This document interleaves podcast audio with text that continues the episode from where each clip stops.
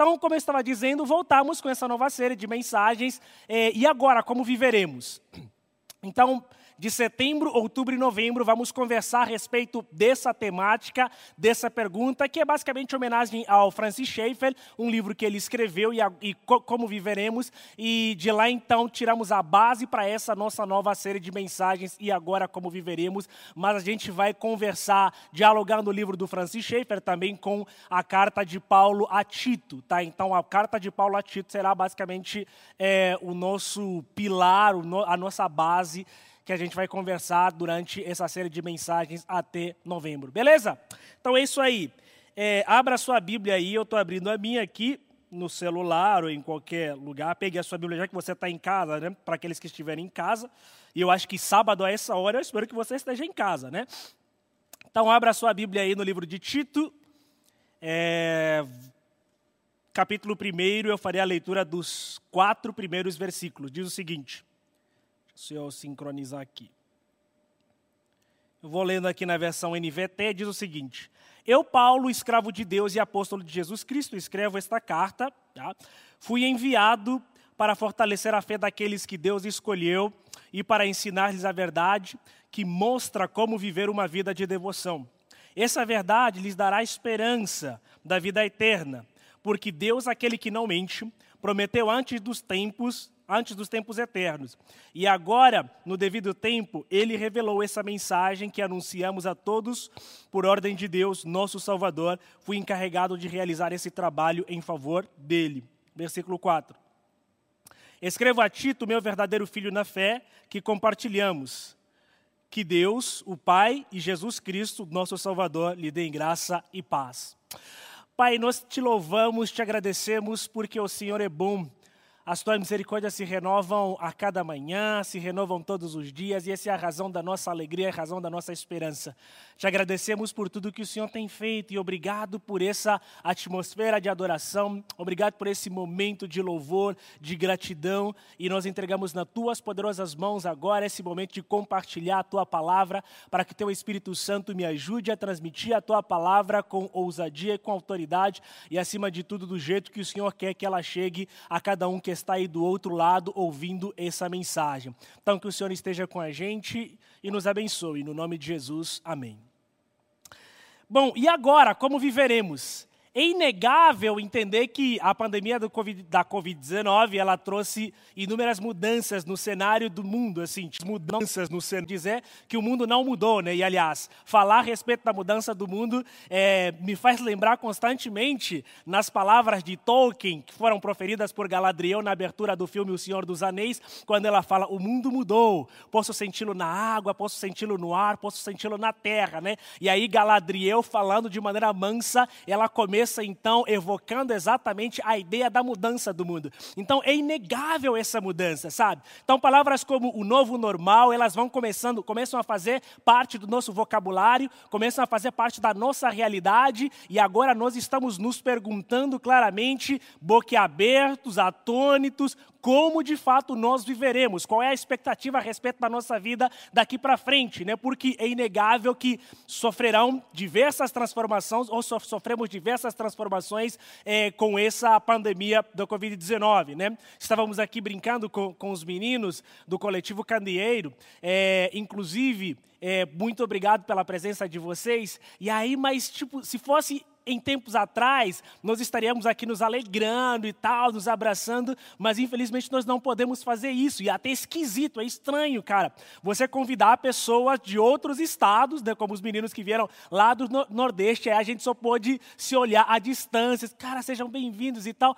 É, então, todo esse cenário, ele remete exatamente uma postura né, que nos mostra que o mundo de fato mudou. Né? E Tolkien havia proferido isso de maneira profética, e nós estamos aqui vivendo exatamente essa essa, essa mudança do mundo, sabe? Mas não adianta a gente ficar se perguntando, aliás, se lamentando a respeito da, da mudança do mundo. É necessário então que nós despertemos para a vida, para tentar entender o que está acontecendo e a partir dessa compreensão das coisas que estão acontecendo, né, é, nós começarmos então a agir, sabe? Porque a despeito das mudanças que existirão e que existem nesse, nesse mundo, alguns aspectos da nossa vida eles continuarão existindo, sabe? Independente das mudanças que aconteçam após pandemia, o mundo continuará sendo o mundo, né? Os robôs ainda não vão dominar o mundo, a Terra continuará dando suas voltas ao Sol, teremos 365 ou 366 dias ainda do ano, o dia terá 24 horas, então a humanidade ela continuará desejando e anseando pela eternidade, porque esses detalhes a respeito da vida, eles não mudarão, independente de como a pandemia tenha afetado a, a nossa vida, sabe? Independente das mudanças que o mundo apresentar, mas alguns detalhes a respeito da nossa humanidade, elas continuarão existindo, eles continuarão existindo. Então, nesse sentido e nesse cenário, nós somos convidados de fato a olhar para Deus e a tentar entender que de fato nós fomos criados para a eternidade e que a despeito das mudanças que aconteçam nesse mundo, elas não podem de jeito nenhum afetar o nosso relacionamento com o eterno, afetar a perspectiva da eternidade pela qual nós fomos criados. Então, independente das mudanças que aconteçam no mundo, nós precisamos e devemos continuar anseando pela presença do eterno e se relacionando com, com ele. Se a gente olhar para a epístola de Paulo a a Tito, ela é muito importante porque ela responde de fato algumas dessas perguntas que nós estamos fazendo sobre como nós viveremos. Né? Talvez você esteja se perguntando como nós viveremos agora, sabe? O que vai acontecer? Algumas pessoas perderam seus empregos, famílias ficaram completamente desestruturadas. E agora, como nós viveremos? O que vai acontecer, sabe? O que nós devemos fazer, sabe? Como eu devo, como eu devo me portar? Como eu devo viver a vida de agora em diante? Mas Paulo, escrevendo então para Tito, ele vai mostrar para a gente que, a despeito das transformações que aconteçam na, na história da humanidade, nós devemos continuar olhando para o eterno de maneira fixa, sabe? Nossos olhos eles precisam estar fixos, olhando de fato para Deus. Então, no capítulo 1, versículo 1, ele vai dizer: Eu, Paulo, escravo de Deus e apóstolo de Jesus Cristo, escrevo essa carta. Fui enviado para fortalecer a fé daqueles que Deus escolheu e para lhe ensinar a verdade que mostra como viver uma vida de devoção, tá? Então, se você se pergunta, e agora, Tomás, como viveremos? Sabe, de acordo com Paulo, a carta de Tito, nós devemos viver continuamente com os nossos olhos fixos na verdade, porque é essa verdade em Cristo, e Cristo é a própria verdade, que nos ajudará de fato a manter a esperança a respeito da nossa fé, a respeito da nossa vocação. Somente olhando para Cristo, saberemos de fato como nós devemos viver. Não existem outros mecanismos capazes de nos ensinarem perfeitamente como nós devemos encontrar esperança em meio a todo esse caos, em meio a toda essa angústia, em meio a toda essa situação de desespero. A única maneira que nós temos de superar tudo isso é de fato quando nós olhamos para a pessoa de Deus, quando depositamos toda a nossa fé mediante a verdade que nos foi apresentada por meio das Escrituras, conhecendo de fato quem Deus é, nós conseguiremos então é, transpor esse estado de tristeza eminente, esse estado de desespero eminente, esse estado de angústia, nós só conseguiremos transpor quando de fato nós olharmos para a pessoa de Deus, tá? Então Paulo fala: fui enviado para fortalecer a fé daqueles que Deus escolheu, tá?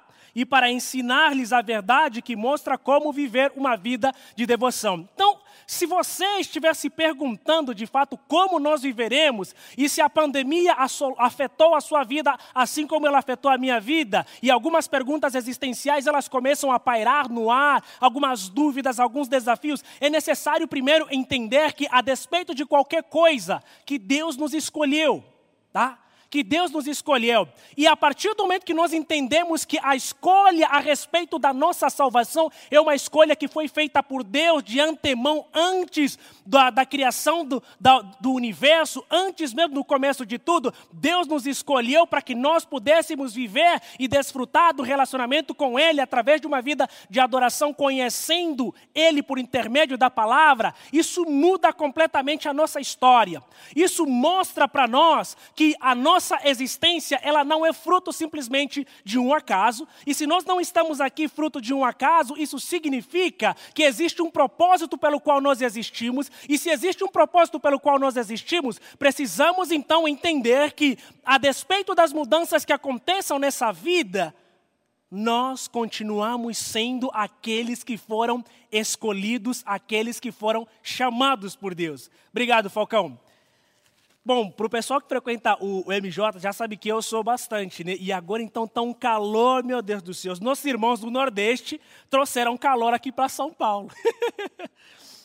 é, então, a despeito de todas essas mudanças que aconteçam, precisamos entender que, de fato, Deus nos escolheu e se Deus nos escolheu, cara, nós não sabemos o que Deus viu em nós. E essa é a grande definição de graça e misericórdia. Então, como viveremos? Nós continuaremos vivendo dependentes da graça e da misericórdia de Deus, porque foi Ele quem nos escolheu. E a despeito das situações que aconteçam, Deus ele continua cuidando da gente, sabe? No versículo de número 2, ele diz: Essa verdade lhes dá esperança da vida eterna. Aquele que não mente, prometeu antes dos tempos eternos. E agora, devido, no devido tempo, ele revelou essa mensagem. Ou seja, a esperança que nós temos, a despeito das mudanças que aconteçam na vida, é que de fato nós fomos escolhidos por Deus, sabe? Nós fomos escolhidos por Deus. E se nós fomos escolhidos por Deus, existe a necessidade de vivermos de acordo com esse Deus que nos escolheu. Isso significa que a nossa devoção para com Deus, ela deve crescer cada vez mais. Então, nesse momento de pandemia, de isolamento social, talvez deveria ser um momento que nós devêssemos utilizar bastante a ideia de nos recolher no canto, de olhar para dentro de nós, de fazer reflexões profundas a respeito do tempo que nós temos gastado no nosso relacionamento com Deus. Esse deveria ser o tempo em que a nossa devoção, em que a nossa espiritualidade, ela deveria frutificar, porque como cristãos nós somos responsáveis em transmitir o evangelho para a nossa geração e em permitir que as pessoas da nossa geração conheçam a palavra e nós devemos transmitir transmitir essa palavra do jeito que nós a recebemos nas Escrituras. Não existe possibilidade de transmitir essa palavra se nós, primeiramente, não vivermos essa palavra, se nós não entendermos essa palavra, significa essa palavra. E não existirá possibilidade de entender de fato se nós não conhecermos quem Deus é, sabe? E eu gosto bastante do, do, do Francis Schaeffer, porque ele fala exatamente que, se nós não entendermos que nosso Deus é um Deus pessoal e ao mesmo tempo infinito, não existirá então possibilidade de termos um cristianismo frutífero.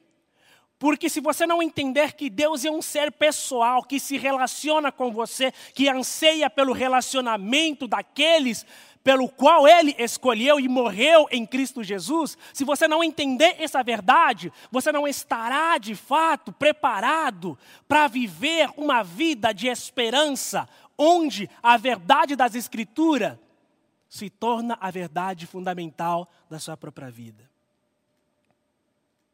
E esse é o momento em que nós somos chamados para fazer uma avaliação muito grande a, a respeito da nossa fé, sabe? Porque é interessante quando a gente começa a olhar para os movimentos que acontecem ao nosso redor, a gente começa a perceber como de fato nós depositamos nossa esperança naquilo que não é Deus sabe? As pessoas elas estão muito mais ávidas, inclusive, em depositar suas esperanças, sabe, na vacina. Isso é ótimo. Nós precisamos crer e clamar exatamente para que Deus capacite as pessoas a fim de encontrarem isso. Mas quando a gente começa a pensar a respeito da nossa vida e parar e olhar para o movimento das pessoas, nós percebemos que existem pouquíssimas pessoas que têm aproveitado esse tempo, inclusive, para se conectar com Deus sabe? Para buscar a essência do eterno, para que a palavra de fato flua dentro de seu, do seu coração. São pouquíssimas pessoas que têm de fato aproveitado esse tempo para ter esperança, para viver a esperança baseada nas Escrituras. E Paulo vai falar que Cristo em nós é a única esperança da glória. Ou seja, se nós não conhecemos quem é Jesus, dificilmente nós teremos a esperança verdadeira nós depositaremos nossa esperança em tudo menos na pessoa de Cristo. Só que o interessante é que todas essas coisas, elas são passageiras. Elas não têm capacidade de acalmar o nosso coração a tal ponto, né, de dar uma luz para nós, a ponto de vivermos de fato aquilo que Deus quer que nós vivamos na eternidade.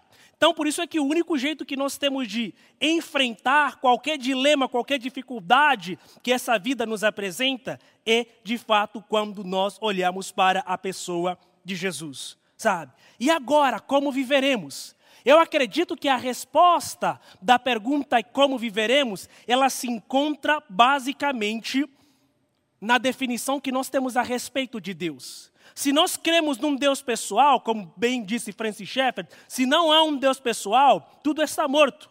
O homem, sendo verdadeiramente humano, ele não, pode, não se importa com nada. A única coisa que ele faz é gritar por um sentido que só pode ser encontrado. Sabe? Se partirmos da existência de um Deus infinito e pessoal, que não está em silêncio, que fala, sabe? E da existência de uma vida pessoal que tem desdobramentos até a eternidade.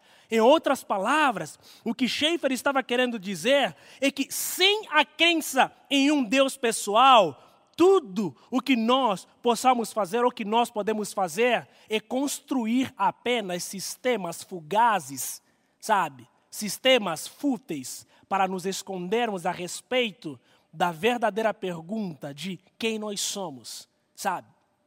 Então Schaeffer vai mostrar que nós precisamos de fato de crer na existência de um Deus pessoal e infinito. E esse Deus pessoal infinito que nos convida para que nós possamos viver na eternidade. Isso não significa que a vida aqui agora ela deixa de ganhar sentido, muito pelo contrário, ela faz muito mais sentido. Não significa que os sofrimentos, que os males que nós passamos nessa vida, elas deixam de fazer sentido, muito pelo contrário. Não significa que nós não teremos empatia com aqueles que estão padecendo, muito pelo contrário. Quando nós cremos em um Deus pessoal infinito, nós seremos chamados a olhar para aqueles que padecem, para aqueles que estão em desesperos, e nós seremos chamados a compartilhar a respeito da nossa expectativa e da nossa esperança, que nutre o nosso coração, que enche o nosso coração de alegria, de temor. Mesmo em meio à decadência da vida, nós seremos chamados de fato a compartilhar Cristo como nossa esperança, sabe? Então, isso significa o quê? Três coisas importantes. Isso significa as recomendações de Paulo a Tito, que ele foi chamado para trazer uma mensagem que, que, gerava esperança para aqueles que de antemão Deus escolheu, significa que toda mensagem cristã ela está baseada na esperança a respeito da vida eterna. Tá? Não existe possibilidade de vivermos uma vida cristã verdadeira, tá? firme, de acordo com as Escrituras, se de fato essa mensagem cristã não estiver baseada na esperança da vida eterna. Então, tudo que nós temos aqui é fugaz, sabe? É passageiro. Não se compara com a glória que nós havemos de, que nós iremos desfrutar no resto da eternidade. E a partir do momento que nós compreendermos isso, nós deixaremos de ser pelo menos menos gananciosos, menos egoístas, é, menos individualistas, no sentido de olhar apenas para nós e passaremos a valorizar a comunhão, o amor, os relacionamentos, a amizade, a irmandade sabe? Porque é ali onde Deus se manifesta, na comunidade, no amor, no relacionamento, na amizade. Essa é a grande definição da trindade, da pericorese, que os pais capadócios falavam, Deus dançando entre si, Pai, Filho e Espírito Santo. É isso, esse é um verdadeiro exemplo de unidade e de comunhão cristã, sabe? Obrigado, Falcão. Falcão tá de assistente aqui, ó, assistente de palco. Obrigado, Falcons. E é exatamente isso, sabe? A oferta cristã é nada mais, nada menos do que uma vida nova, sabe? se nós não entendermos isso, que a palavra, a mensagem cristã é uma mensagem baseada na, esper na esperança da vida eterna, nós estaremos completamente perdidos, à semelhança daqueles que não conhecem a Deus. Aqueles que não conhecem a Cristo estão completamente perdidos, porque sua esperança é uma esperança fadada ao fracasso. Não existe possibilidade de esperançar após essa vida. Então, nós que temos Cristo, Cristo é vida, Ele fala que eu vim para que vocês tenham vida e vida em abundância. Isso significa que a nossa vida não se resume a tudo isso que nós temos aqui agora, existe algo a mais, sabe? Existe algo a mais. Então nós somos convidados a ter esperança e a viver constantemente na esperança e a compartilhar esta esperança com aqueles que não conhecem a Cristo. E agora, como viveremos? Compartilhando cada vez mais a mensagem cristã, que é uma mensagem baseada na esperança da vida eterna. Esse é um desafio que nós precisamos fazer, tá? Esse é um desafio que nós precisamos viver constantemente. Porque Deus, na verdade, Ele compartilha conosco sua vida em Cristo Jesus. E a partir daí, Deus então nos oferece consolo quando nós estamos completamente desesperados. Deus nos, nos, oferece sua força quando nós estamos completamente fraquejando. Deus nos oferece sua alegria quando nós estamos em completo desespero. Deus nos oferece um caminho que é Cristo quando nós estamos completamente sem rumo. Deus nos oferece uma maneira de limparmos o nosso pecado através da sua palavra. Quando o salmista fala: "Escondi a tua palavra no meu coração para eu não pecar contra ti. Isso significa que o único antídoto, a única maneira de vivermos de uma vida de paz e santidade é quando a palavra faz sentido em nosso coração e ela é entronizada em nosso coração. Deus nos oferece alegria tremenda quando nós nos encontramos em desespero e nos oferece esperança quando nossos olhos se tornam simplesmente cegos, escuros, quando nós não temos possibilidade de enxergar o que vem depois, Deus nos garante: ao que vencer, lhe darei de comer e de beber da, de comer da árvore da vida e de beber da água da fonte da vida. Ou seja, Deus nos convida para a eternidade. Um segundo elemento, nós precisamos entender que para vivermos essa esperança, existe a necessidade de despertarmos para uma vida de fé. Por isso é que Paulo novamente fala: Desperta tu que dormes dentre os mortos, e Cristo te esclarecerá. E aqui, quando Paulo está dizendo isso, existe a necessidade de despertarmos. Se nós fazermos uma avaliação a respeito da nossa fé, da nossa cristandade, vamos perceber que existem muitos The Walking Deads espirituais por aí, caminhando por aí, muitos mortos que caminham. Por quê? Porque a partir do momento que você não se relaciona com Deus, você não tem vida. Porque a única possibilidade que temos de ter vida em abundância é quando nos relacionamos com Deus por intermédio de Cristo. Cristo. Ou seja, se você não conhece a Deus, você não tem vida.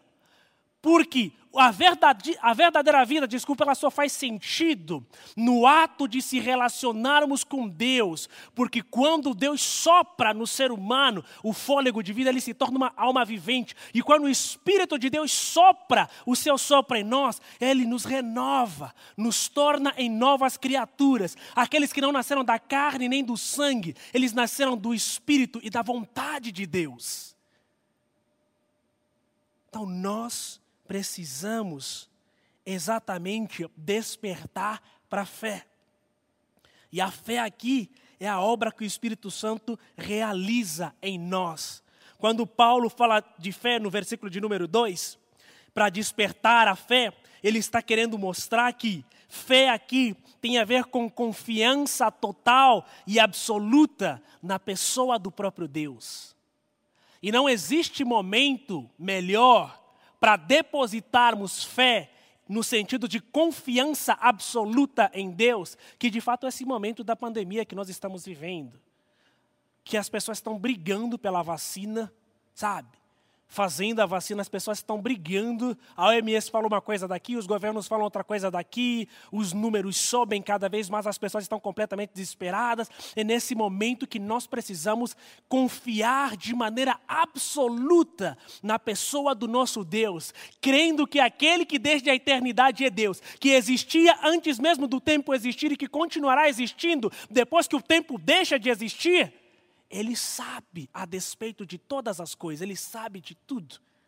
E se Ele nos escolheu, é por alguma razão, né? Por mais que a gente olhe para nós mesmos e a gente perceba, puxa vida, não existe algo em mim bom o suficiente para que Deus pudesse me escolher.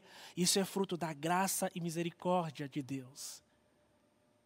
Isso é belo, isso é incrível, isso é beleza. Isaías vai falar que Cristo se desfez de toda a sua beleza para que nós pudéssemos ser feitos novamente belos.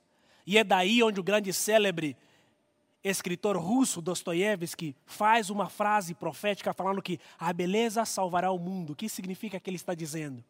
Que as coisas belas, elas só vêm daquele que é belo, da própria divindade. Então não existe possibilidade de existir beleza verdadeira sem que essa beleza esteja atrelada ao, ao belo, à verdade, à bondade e à própria verdade. E aquele que tem bondade e verdade é Deus, sabe? E é através de Cristo se desfigurar completamente na cruz que nós agora somos chamados como filhos de Deus. Essa é a razão da nossa esperança, essa é a razão da nossa fé. E nós somos chamados a compartilhar essa fé no sentido de confiança absoluta naquilo que de fato Deus pode fazer. E como cristãos, como filhos, nosso dever é mostrar a beleza da fé àqueles que não conhecem, é mostrar a beleza da fé em meio a todo esse mundo completamente caótico, sabe? Então isso significa que nós devemos compartilhar. Em terceiro lugar, devemos compartilhar. Compartilhar a respeito da nossa esperança com aqueles que de fato não têm esperança. Talvez você esteja se perguntando depois de tudo isso, e agora como viveremos? Sabe? E agora como viveremos? Paulo vai responder para a gente escrevendo para Tito. Nós devemos viver sabendo que toda mensagem cristã é baseada na esperança da vida eterna. Ou seja, nós precisamos ter constantemente esperança. Nós precisamos viver na esperança. Paulo vai responder, né, quando perguntado: e agora, como viveremos? Sabe?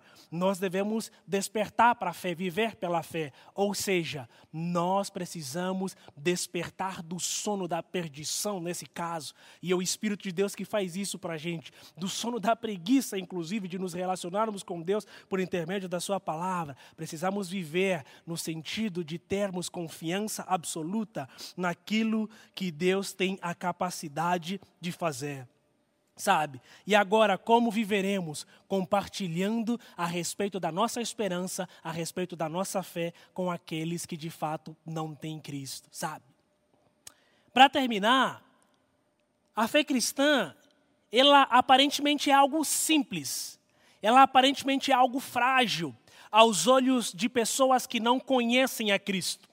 Aparentemente é algo simples, é algo frágil e aparentemente é algo banal assim para as pessoas, aos olhos das pessoas que não conhecem a Cristo. Só que é interessante quando você começar a olhar para o movimento da vida, da nossa própria existência, você vai perceber que as coisas frágeis e aparentemente banais carregam um poder muito profundo. Por exemplo, sabe? É a amizade simples e frágil de dois pequenos hobbits que salvam a Terra-média toda, sabe? Que conseguem destruir um anel. O anel que gerava, de fato, a perdição. Sabe, isso é incrível. E quando você começa a olhar também nos contos de fada, por exemplo, todas as histórias de criança, você vai perceber que são as pequenas crianças indefesas, simples, aparentemente banais, que não têm força, que não sabem falar, na maioria das vezes que conseguem derrotar os grandes monstros do mal. Por quê? Isso é bíblico, é profético. Zacarias fala: nem por força, nem por violência, mas pelo meu espírito. E é exatamente essa fé que é aparentemente frágil e banal, que é como se fosse um grão de mostarda, que nós fomos chamados a viver e a compartilhar com aqueles que estão de fato ao nosso redor. Então, e agora? Como viveremos? Crendo em Cristo como nossa esperança e compartilhando Cristo como nossa esperança. E eu queria recomendar você a pensar nisso e talvez que você faça a carta de Tito como uma carta de leitura nesses dias, nesses tempos. E mais um recado: não sucumba às crises dessa vida. Saiba que nós fomos chamados para compartilhar a esperança de que Cristo em nós é a única esperança da glória. E que essa vida que nós temos aqui não se compara de fato a tudo aquilo que Deus está preparando para nós. Deus te abençoe. Quero orar com você para terminar. Louvado seja o teu nome, Senhor.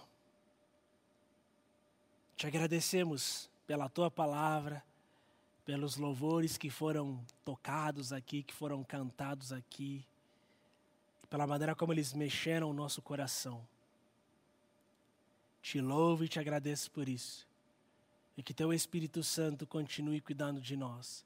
Que a tua graça e a tua misericórdia continuem se renovando em nós.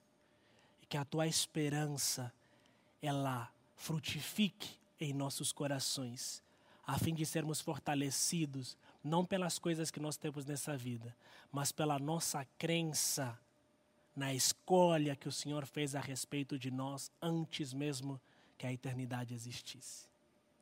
E obrigado por tudo isso. No nome de Jesus. Amém. Beleza, minha gente? Valeu por estarmos juntos, né? Nosso primeiro culto. Esperamos então nos encontrar no, no, último sábado do mês. Não deixe de compartilhar esse culto com outras pessoas. Mande o link para outras pessoas, sabe? Então compartilhe, espalhe a mensagem. E é isso. Vamos que vamos. Aquele abraço virtual. Até a próxima.